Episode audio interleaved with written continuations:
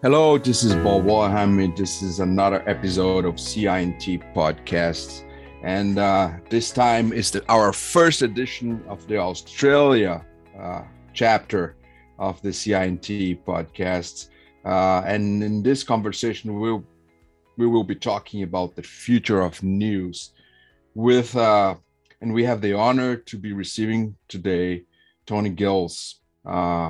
One of the experts in news and media in Australia, co-founder of uh, News Farm, and uh, been with the Australian Associated Press for a long time.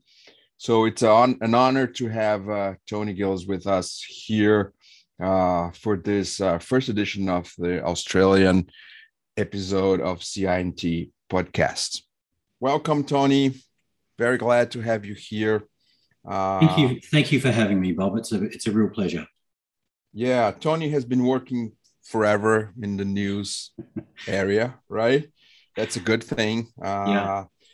Participated in the Australia Associated Press. Uh, he's a co-founder of News Farm. Very interesting initiative, among other interesting stuff. And um, I think more important than the things that he's done is that he's really into understanding what's going on and trying to create some uh, new values, new opportunities, uh, and reinvent what we call news or media or whatever the name we use, right? So, first of all, uh, Tony, uh, how are you? All healthy? Your family? Yeah, thank you, Bob.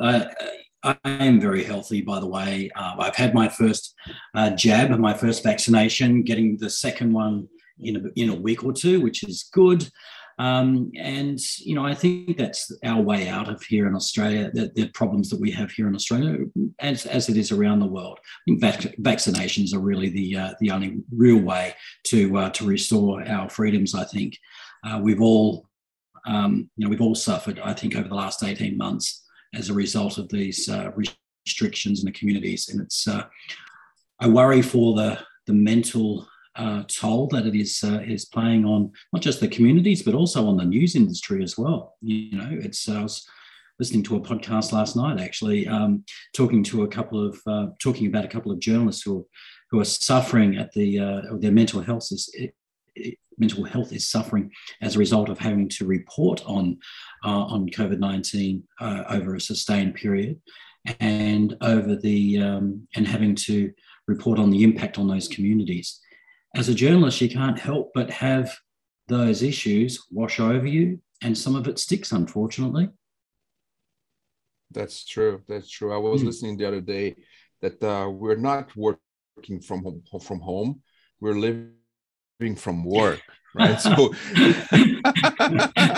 right? It looks like and and and we're cleaning the office we're preparing the lunch at the office and which is which is home but it's all mixed up right? So yeah. Oh for a long time during my career Bob, i was always in trouble at home because i spent so much time at work. I was always in the office. I was always on. Now i'm at home working a lot um, I, I, tend to be working as many hours, um, uh, but in between time, just trying to do a few little chores in and around the house to keep me uh, to keep me sane. But uh, yeah, there's no escape. Uh, there's no escape from it, and particularly when you love this industry anyway, you, you sort of don't yep. mind that. But uh, yeah, you're right. Your home is now your work, and I think that's a um, and I think that's a, a, an interesting. It's an interesting concept. I'm not quite used to it yet. Yes, yes, that's true.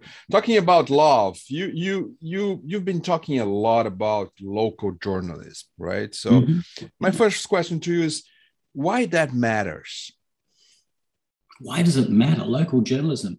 Well, look, local journalism really does matter. And while I've had a a really good career at all levels in media and in all markets, and certainly mm-hmm. a large part of my career uh, certainly for the last 16 years or so, was as editor in chief of the National News Agency. So I got to see a lot of um, you know media, not just in Australia but right around the world. So that's the space I've been playing in.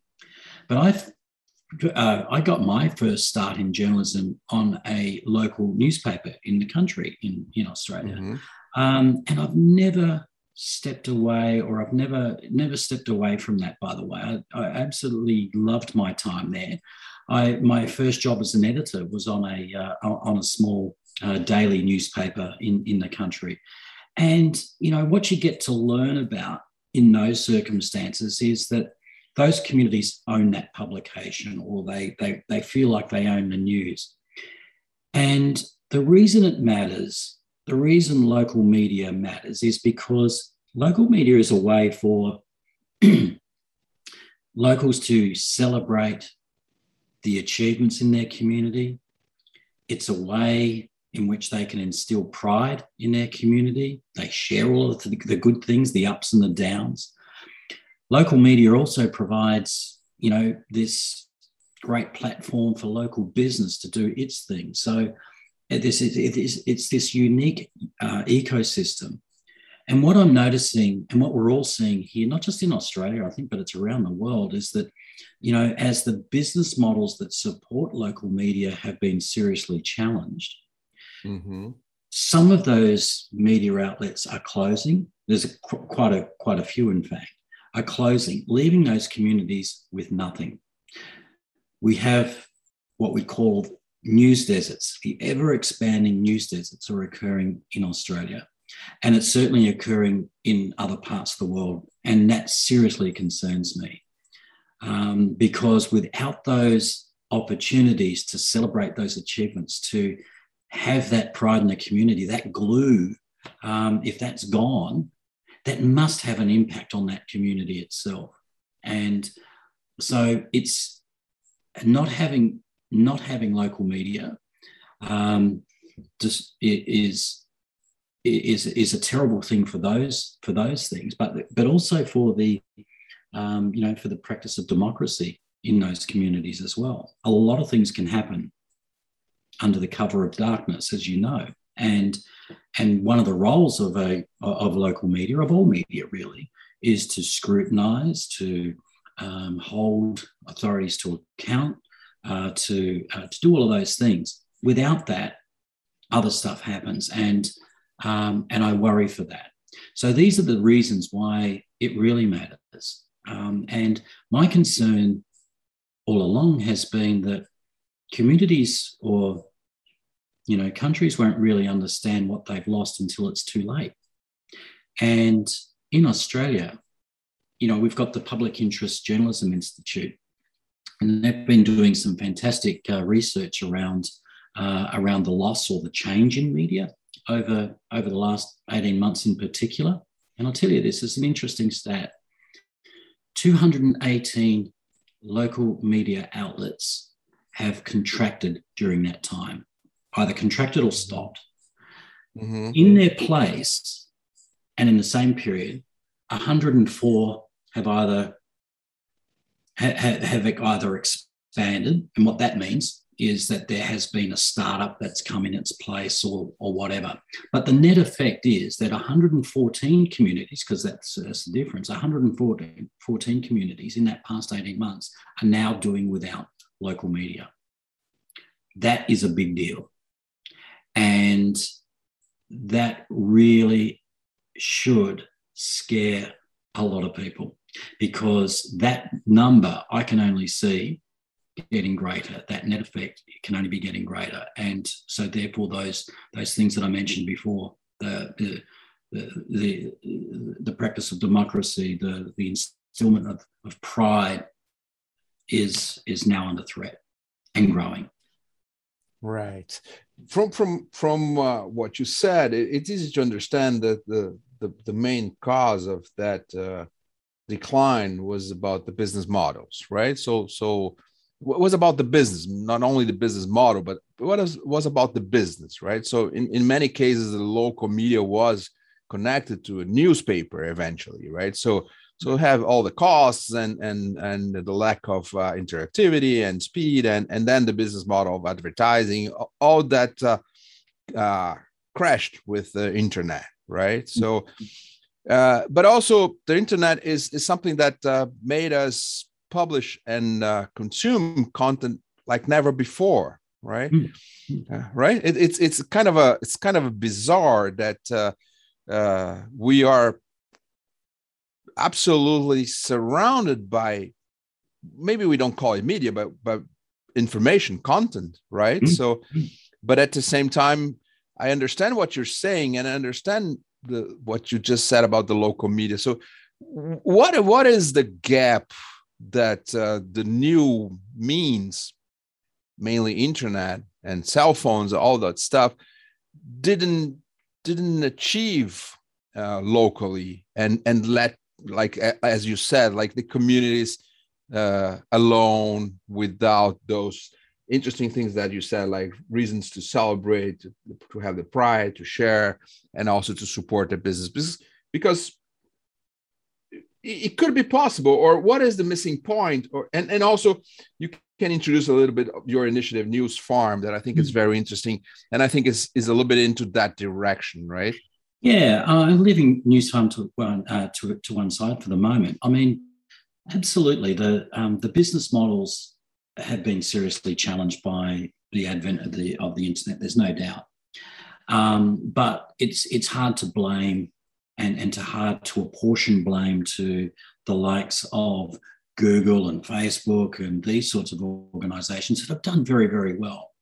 And you know, a lot of the narrative over over the past couple of years has been, uh, it been, you know, traditional media has been very quick to criticise those organisations, and and it's easy to because you know they they just own, you know they just own so much of the space and they are taking, uh, you know, and they are generating quite a bit of advertising in there. But what I would say to that is that it would probably be fair to say that the um, traditional media was too slow to react, too slow mm. to hmm. respond in the right way to sustain a business model in a new environment. They got mm. stuck and it's not just regional journalism here or regional media, but it's media all over, got stuck in the way in which they should be, uh, the way in which they've always operated. Always hoped that it would be okay to, to run print and to, uh, and to, um, and print's a very expensive medium, by the way, but, uh, but to, to, to have print and then support it with the advertising that's required and then support all the print costs, all of that sort of thing. Um, there was the, everyone just sort of stuck on doing that, but with but took their eye off the opportunity that the Googles and the Facebooks of the world were able to capitalize on. So um, I, you know, I, I think there's been a, a very slow, there, there had been a very slow response.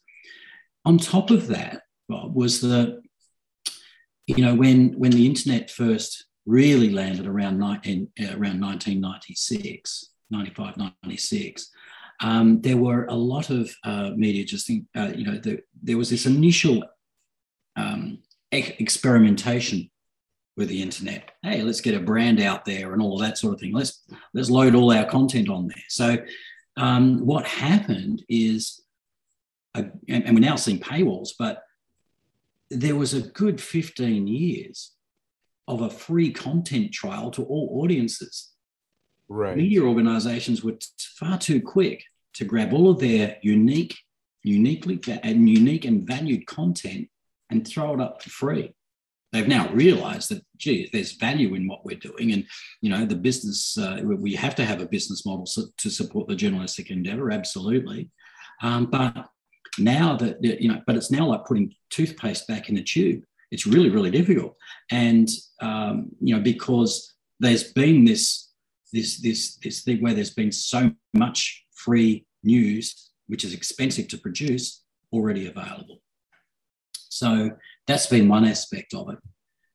I, I liked your description, your careful description of around what do we call media these days? It, it is it's it, is it more information? Well, yes, it's it, the the whole notion of what we were doing before as as a traditional medium was um, you know, creating, um, you know, we're, we're really scrutinizing uh, authority. We're really producing some really good investigative stuff. And that still goes on, by the way. Um, but now there's a lot of commentary. The, the, the news cycle has changed dramatically. A story lasts only a matter of hours as opposed to a matter of days, you know, in terms of the value. So um, the media is a very hungry beast these days, and so to keep pace with the, uh, the, the, high speed of consumption, there's been a, um, I think, a, a decline in the in parts of the, the, the in parts of the business, uh, the quality of what we're doing. So um, we're, we're too quick to um, to put quite controversial comment up there, masquerading sometimes as news.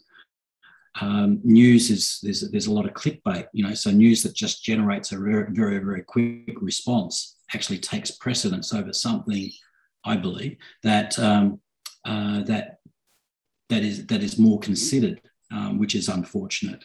So a lot of the, you know, we're in this spiral uh, where you know the the cost of good journalism is is now at this point where, um, you know, it's uh, it, it's getting harder and harder to support. It's wrong. It's absolutely wrong. We should be you know we should be just celebrating that more and and it's and it's a, it's a very difficult time as we're trying to transition back to the the power that we want that, that media once had. Um, but there's still there's still hope, I think, though, Bob.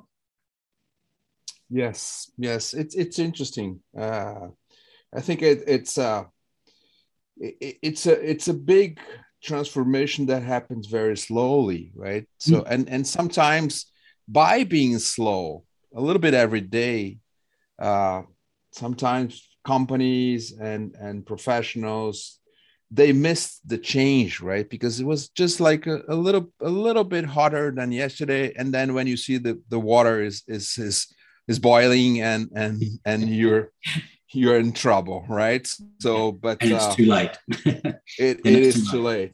Mm. yeah and it's interesting because every everything was totally announced and and discussed and presented mm. in in in conferences and and and everything else but i think i think it's interesting uh uh, I was uh, doing a little bit of research before we we came here to this conversation, and and I think there's a, an interesting point.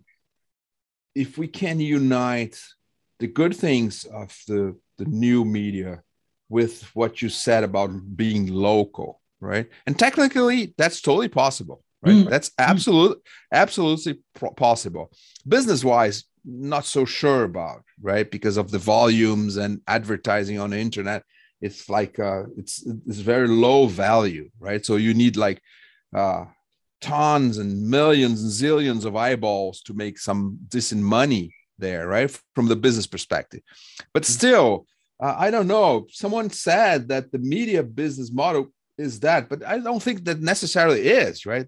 Mm. Maybe we, we have to reinvent that stuff, right? So yeah, yeah. the advertising pay, pays for for for ma- most of the things is a concept that you know worked for a, for a while, but if it doesn't work anymore, why don't we re, reinvent that, right? So uh, you of, because you of, yeah, you think of traditional media, you know, um, it was always this is before the internet, right? And there's great and, and, and I'll get to a really positive point here in a moment. But there's a with with traditional media, you always had parameters around you. In print, right. you were always you're always um, you're always a product of the uh, the number of pages in which you had to fill, um, and there was that was a finite thing. You couldn't have just you know endless numbers of pages. Right. In, in, in, in broadcast television, you know, um, and even before the advent, and worse, before the advent of 24 hour news, you know, there are only a certain number of hours per day that you could actually broadcast, and, right. and only a certain number of those hours were dedicated to news. And, and it's a similar sort of thing in radio. Um, so they're always defined by, um, there are always restrictions around how much they could do in any case. And so that's what was supporting the business. What we, um, what we, the opportunity we have with the internet is that those parameters go away. It's endless. You can go very, very deep with uh, with content, and I, th- I, I think that's a really good uh, that's a really good opportunity.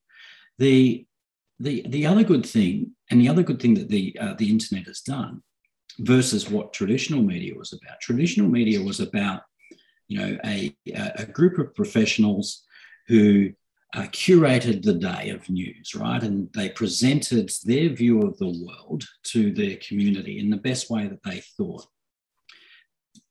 Fine. And the audience responded because they they loved a bit of leadership in, in that. And we even told them what we thought, and we t- sometimes told them how to vote and all that sort of thing. But the dynamic is the power has shifted from uh, you know from uh, from that newsroom. The power base has shifted from the newsroom and back out into the audience. The audience are now audiences are now involved in the news. They want to be a part of the news. They want to be immersed in the decisions. They want to make their own choices. They don't want to be told about uh, what stories to watch or to uh, or to read and in what order.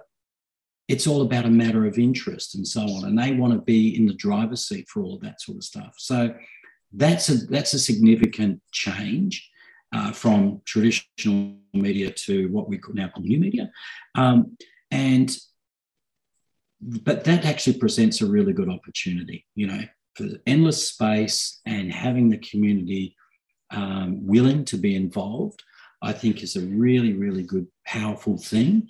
And uh, in the case of, if we want to take this conversation back now towards those communities that are now suffering, provided a very providing a very good platform, a very good ecosystem is the opportunity where they can where communities can feel like they have a voice they can have a say they can be involved they can share um, you know they can share their um, their views they can sh- uh, uh, and in a safe way without being you know shot down in flames where they can um, share their uh, their pride in their community, where they can share the news of their local club uh, or you know their local community club or sports club, you know, because there aren't any restrictions around how much content can be used in media, well, surely uh, a local media can then provide the channels for that um, and do that quite effectively. And, and, I, and, I, and I think that's the opportunity, particularly for regional media, and, and to harness that, um, that community involvement very well. Still providing guidance um, in term, and scrutiny where required, but also providing this beautiful uh, ecosystem uh, whereby uh, communities can be involved. I think that's I think that's the part of the secret sauce here. And it's not so secret, I, by the way, because it's pretty basic. It, it, it's it's maybe easy to say, but not easy to do, right? So, right? Uh, because I think I think you've been using a lot of word that I think makes a lot of sense. This community, right? And and community is about internet, right? In some in, in many senses. But at the same time it's not. We got disconnected right? So we got global like two or three companies are controlling the whole thing globally. So it's not about local anymore. It's about a big machine uh, behind everything right? Mm. but at the same time the infrastructure if there's there are new initiatives as you said like new opportunities uh, the infrastructure is there to do what you just said, like local communities, right? Yeah, I, I don't agree with you that it's hard because it's not. No, no, it's not. Absolutely not. No, the, you're right. The infrastructure is there. All you need is the will to do it. Right. And all you right. need is to provide the opportunity to that community. All you need to do is get off your bum and and get out to that community. Tell them, um, you know, uh, tell them what you're doing. Uh, share, share your vision with them. Get them excited about something. Get them excited about something that you can do for them, and be prepared to work with them. You know, um, and it's a slightly different approach. I just, I, I, just think it's mindset more than anything else because it, it, it's certainly not technology that's in the way. Oh yeah, no, I, I, totally agree. But maybe the will is more complicated than technology. yeah, probably. probably. Maybe. yeah, yeah, but you know, yeah, right? I think yeah. Well, maybe that's it. Maybe it's about the personalities involved. Absolutely. Yeah, exactly, exactly. And and hmm. and and a lot of inertia, right? Even on on the individuals and on the companies and on the business and and and the way the world was structured, it, it, it gets lots of inertia to not do the changes, right? So think, think about this also, Bob, is that you know what what what, what the past 18 months has given given the community for, for as bad as the pandemic has been for uh, you know for our for our lifestyles and, and so on what it has done it's actually forced families together. It's I, I think it's changed individuals' perspective um, right. on the world around them. They have had to seriously address those issues like what's important to me. You know, they need to know about their world.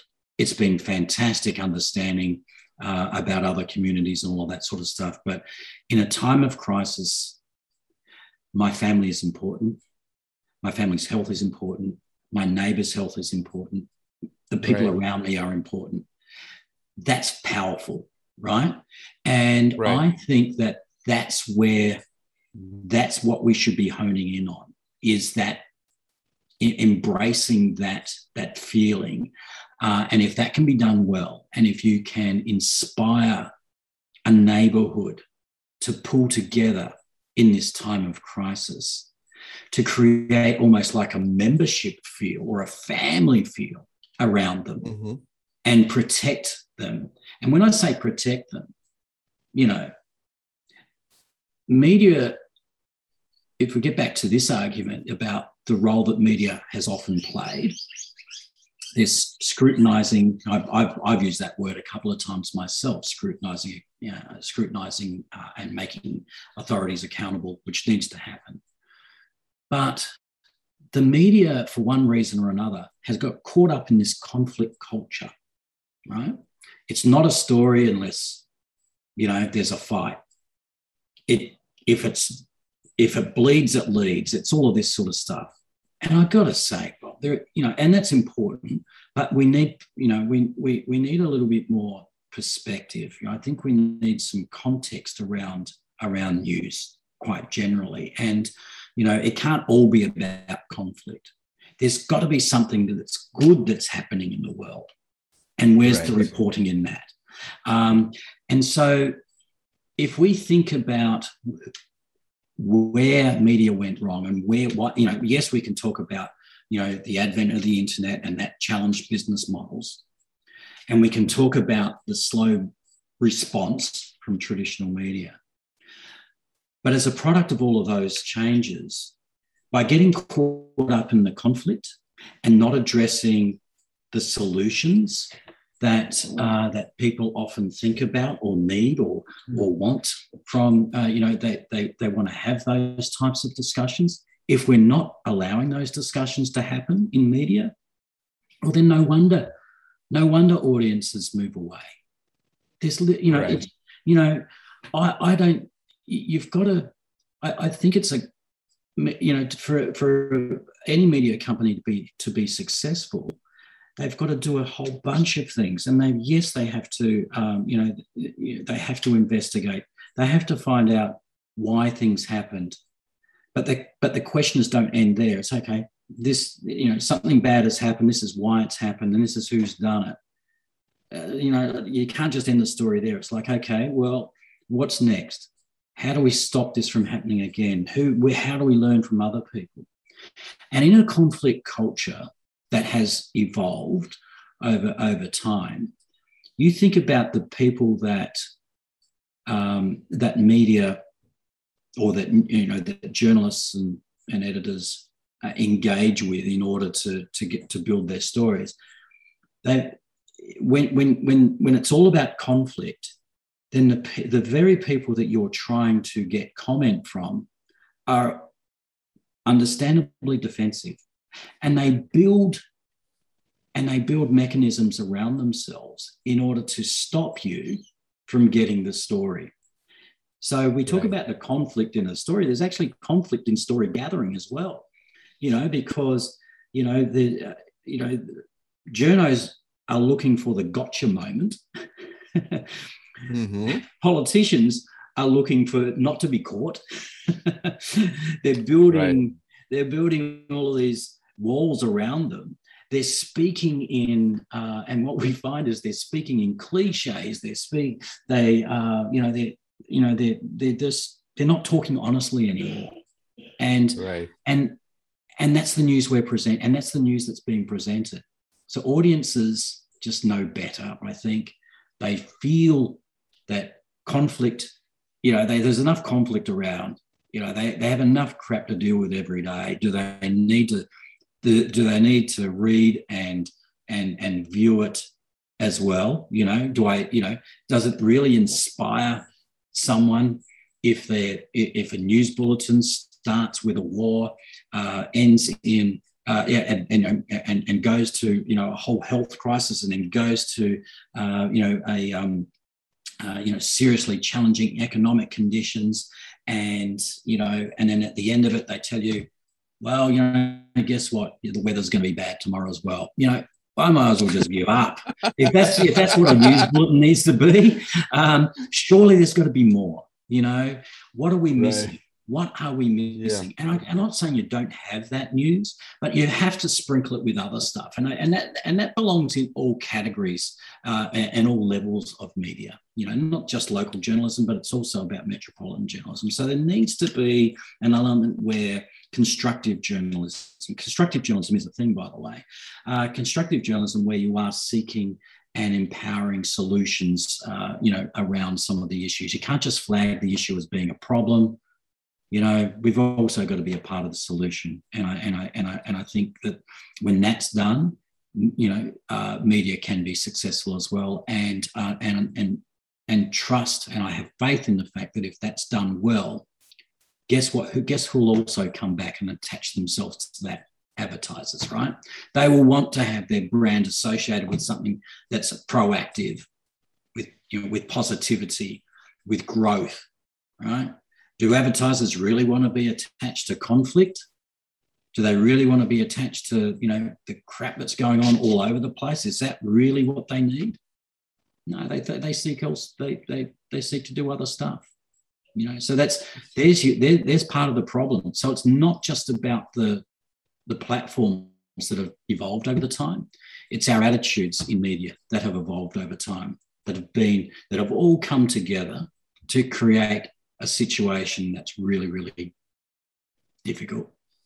Yeah yeah. I see i see i see what you're saying but i would uh in benefit of of uh, media i i think that's a more of a of a human moment than only media right? So i see i see the situation like imagine we are we were all kids and there's someone that comes to our school and they give us as many chocolate as we want we're going to go crazy for a while. And i think that's what's going on right? Like we we got everyone is a publisher. Everyone publishes whatever right? Yeah. so everyone yeah. everyone comments on everything and that's beautiful. Yeah. That's that's that's mainly beautiful. It's, yeah. it's a freedom freedom of speech freedom of opinion freedom of uh, of being someone and creating your personality online. That's all beautiful but it's too much chocolate right? We're we're sugar high right? That's that's right. That's right. And right? so no no and it, it, takes it takes a while for us to to for, for us to government to companies to entities. Yeah. i think it, it, will come moments where like there will be a little bit more regulation you know the algorithms of of those platforms will be uh checked and and regulated. You know i think i think it's a I think pe- someone will say, "Hey, there's too much chocolate for these kids. You know, let's try to organize this a little bit. They're gonna die from the chocolate, right? They're having fun. It's good chocolate. It's good for health, good energy. But you know, if they keep eating, they they're all gonna die, right? So, well, I, yeah, I, don't but, think it's only media. I think it's it's it's the civilization, the moment, right? Yeah, so conflict as yeah, I, you, you scare me a little bit with the word regulation and media. I just think that's a challenge. But I, um, uh, to be honest with you, because then who is the arbiter of? of right, I know? understand. Yeah, yeah. However, yeah. you know, I, I, I think that successful media has a play. You know, if someone wants to be successful in media and wants to build a really good business model, and that should be the challenge, is yes to give them a little bit of chocolate, but also to give them something they can that's also good for them. Because you know, yes, at the end of the day, if we're eating too much chocolate, you're just going to get fat right? Yeah. At some point, you're going to realize, you know what, that's not so good for me. Uh, I do right. need to be fit again. I do need to put some good stuff in my body, just to continue the analogies. Sure. Um, so I think media could be that fitness coach who can help them, um, you know, have a healthy mind and body and a few treats along the way, you know, a few chocolates as well. Not too bad. You know, we can you, you can always have a bit of fun. We all, all don't have to be super serious, um, but you do need to provide perspective, some context to uh, to the world around us. So yes, you need to give them some bad news sometimes because you know what bad things go on and you can't hide from it. But you also need to take time out to say, you know what, life's not so bad. You know, um, it wasn't too many generations ago where you know the populations were far too many populations were starving. Far too many populations were were suffering from major health things. People were living, le- you know, uh, you know, fewer years and so on. So people are generally living longer. We're doing all of these better things. You know, so something's going right, right? Right. But we just, right. you know, we, we, we're just not. We, we're probably just not highlighting it enough. So if you find a fitness coach, let's keep continue the analogy, that is prepared to actually give people a bit of everything a balanced meal. Yeah. So mm. yeah, sometimes you're gonna have you're gonna have all your proteins, you're gonna have a few treats along the way. And oh my God, we're gonna have some Brussels sprouts in there, unfortunately, but that's what you're gonna have. Um, you know, if you have a good combination of all of those things, you've got this beautiful balanced diet of news. And I think that's going to be a, um, a very, very um, that, that's where media will be successful.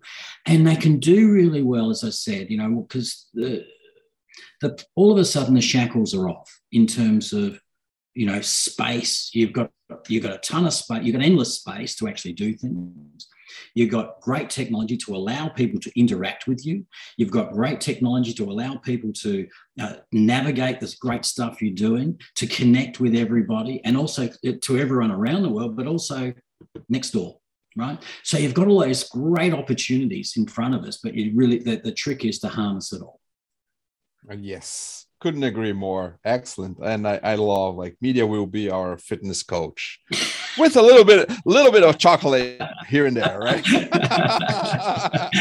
so, I want to see uh, you. I, I, want to see you doing some aerobics right now. I, just, I, I don't know why. I just think it'd be good to see, but you know, yeah, yeah, yeah. uh, you can't, you can't, to... you, you, can't see me, but I'm wearing spandex. Uh, but anyway. Yeah, yeah, yeah. we're coming to an end of our conversation, which is being really good, and and I will propose you, if you agree, a, a quick fire chat. Uh, just a few questions here. You can answer like it should be a tweet. Okay, you don't have the full, you don't have the full page, right? Yeah, okay. Just the tweets. Just a few right? characters. Okay just okay yeah yeah yeah. So just the lead right? So uh first one a world without media is? Poor. It is starving. You um, a world without media is starving. We must have it to sustain our our bodies to sustain our minds. When you wake up what do you read? My phone um, and yeah, I, I, I, the, on my street. Sorry, this is a bit longer than a, tre- a tweet, but on my street, you know, newspapers are still sort of thrown out on the front lawn and all of that sort of thing. I look down the street; there aren't too many. Mine has them, uh, so I still read a newspaper, uh, and I still I've got three uh, this morning. But I yes, I'm I'm checking uh, I'm checking news feeds on my phone, and I've got the television going. So you know, and yeah, I'm I'm I, hopefully I'm a typical consumer. A nightmare. Um, too much chocolate. I love it. And a dream. a balanced diet. No, my, my dream is that we find that media finds because I love this industry so much, and I and uh, my dream is that we, we find a, a model that we strike on a model that can employ, um, you know, really good journos doing really good things uh, for their communities and whatever size community that ends up being. It can be a local community, it can be something for the for the nation. But you know, we've got so many really good things to um, to offer. You know, there's so many good things that can be done. Uh, news can be entertaining. So my dream is that we can bring all of that, that together um, and um, and and make that work. Oh, Tony, this is amazing. Thank you so much. Uh, I love the conversation, uh, especially this uh, ending of our talk here. Uh, but your thoughts, your provocations were really great. I think there's a it's a profound uh, matter that we all should be thinking about. Thank you again. Uh, this is Bob Wollheim, and this is one more episode of CINT podcast, and this time for the very first time directly from Australia.